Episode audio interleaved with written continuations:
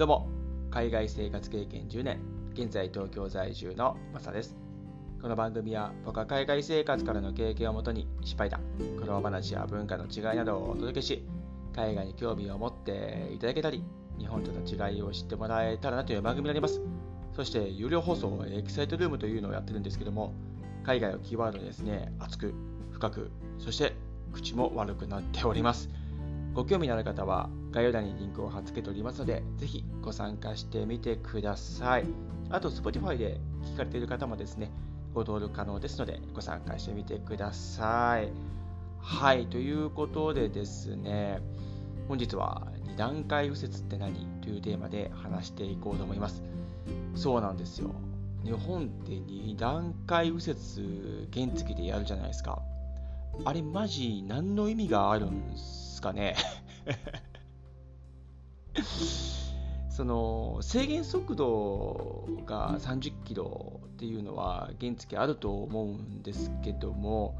その影響かなんかでおそらく2段階右折が必要になってくるんじゃないかなと個人的には思ったりするんですけどその後ろのね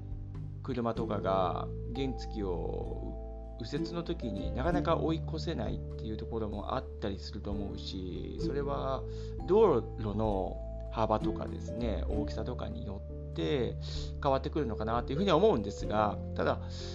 2段階右折やってる国って日本ぐらいだと思うんですよね。僕以前ドイツとかニュージーランドとか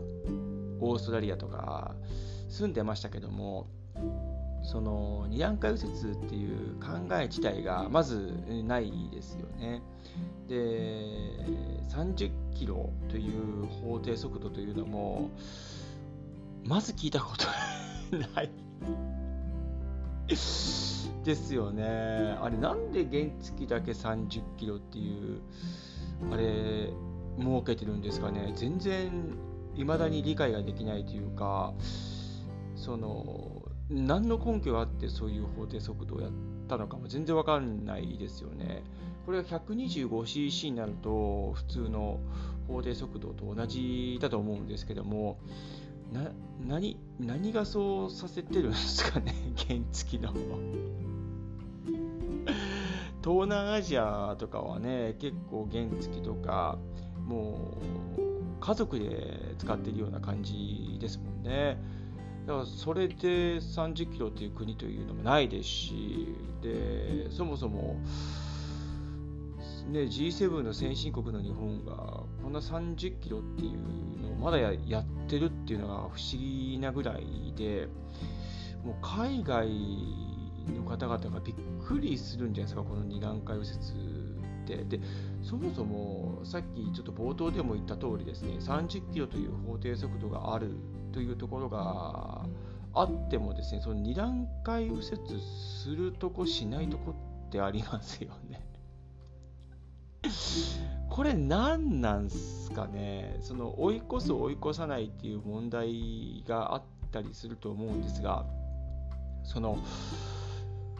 そもそも大きい道路の方が追い越しやすいじゃないですか右折するのも。で結構原付って端っこ端っこによって走ると思うんですよね。僕も昔原付乗ってましたけども常にもう端っこを意識して走ってた部分があるのでだから大きい道路の方が追い越されやすいと思うんですよね。で大きい道路の方が2段階右折設置してるとこ多いんですよね。全く理解ができないというか、な、な、これ何なんすかっていう、もう本当コロナの対策と同じようなわけのわからん策を打ってくるというか、なんかそういうのっていろんなところにも通ずるものってあるのかなっていうふうにちょっと思うんですけども、いやもう二段階右折とかって良くないですかっていうのはめちゃめちゃ感じたりするんですよね。僕もチャリ運転するんですけど、東京住まいなので、車はね、持ってないんですが、その電車移動がベースになってきてですねでどっかちょっと移動したいなって距離があるなっていう時にはチャリ買って運転してるんですけどもそのチャリ運転してる時に矢印がついてるんですよねその大きい道路の交差点のとこに。あこれなんだっけ？と思ってうんっていう風にちょっと考えてたらあそうか2段階右折だと思ってあそういえば原付って2段階右折あったなと思って今日ちょっと話してるんですけど これどの国も聞かないですよね2段階右折って本当になんかこううん日本特有なのはいいかもしれないですけどもそのもう変わらないっていうことってどんだけ怖いかっていうところですよね。やっぱ変わっていかないと成長もしないし良し悪しもわからないしそれが未来の日本が良くなるっていうふうに全体的にちょっと思うんですけどもその免許とかもですね全然変わらないじゃないですか今の日本のやり方というのが。例えば3年に1回更新とかですね。ゴールド免許だと5年に1回更新だとか。だかこういう更新とかも先進国だけは日本だけだしドイツなんて昔はですね1回運転免許証を取ったらもう一生だったんですよ。更新も何もないですよね。だから写真が古いままの写真っていうのが あるんですけども。今は15年に1回だったかな。やっぱり顔も置いてくるので少しずつ変わるじゃないですか。なので写真を変えるような感じの更新なんですよね。だからそんな頻繁にするものではなくてもちろんあんなわけのわからん講習とかもないですしあれわけわからんくないですか。あんなんただお金を集めてるだけですよね。で、更新料がうんぬんとか、手数料がうんぬんとか、で、カードの発行料がうんぬんとかなるじゃないですか。いや、別に望んでないんですけど、みたいな、なんかそういうのってあるじゃないですか。で、そして、講習もわざわざ免許センターまでに行って、集団でやってみたいな。マジで効率悪いなっていうふうに思うんですけど、もう今の時代、ネットでそんなんできるだろうと。で、そもそもそんなん別に必要なくねってちょっと僕は思うんですけど、だからこういう二段階右折とかも同じなんですよね。別にいらんくねっていう、その二段階右折するしないで、事故率っていうのは、もうものすごい低減してますよっていうならいいんですけど、もうこれ何十年やってデータも出てて、じゃあ必要か必要じゃないかって分かるじゃないですか もう必要なければ省けばいいんですよね。あの二段階数マジめんどくさいんですよ。もうわざわざ1回止まってまた直進するっていう、だったら1回右折した方が全然効率もいいし、じゃあそこで事故が起こるのかっていうと、これ、ほとんど起こらないですよね。で2段階右折することによって事故率というのはほぼほぼ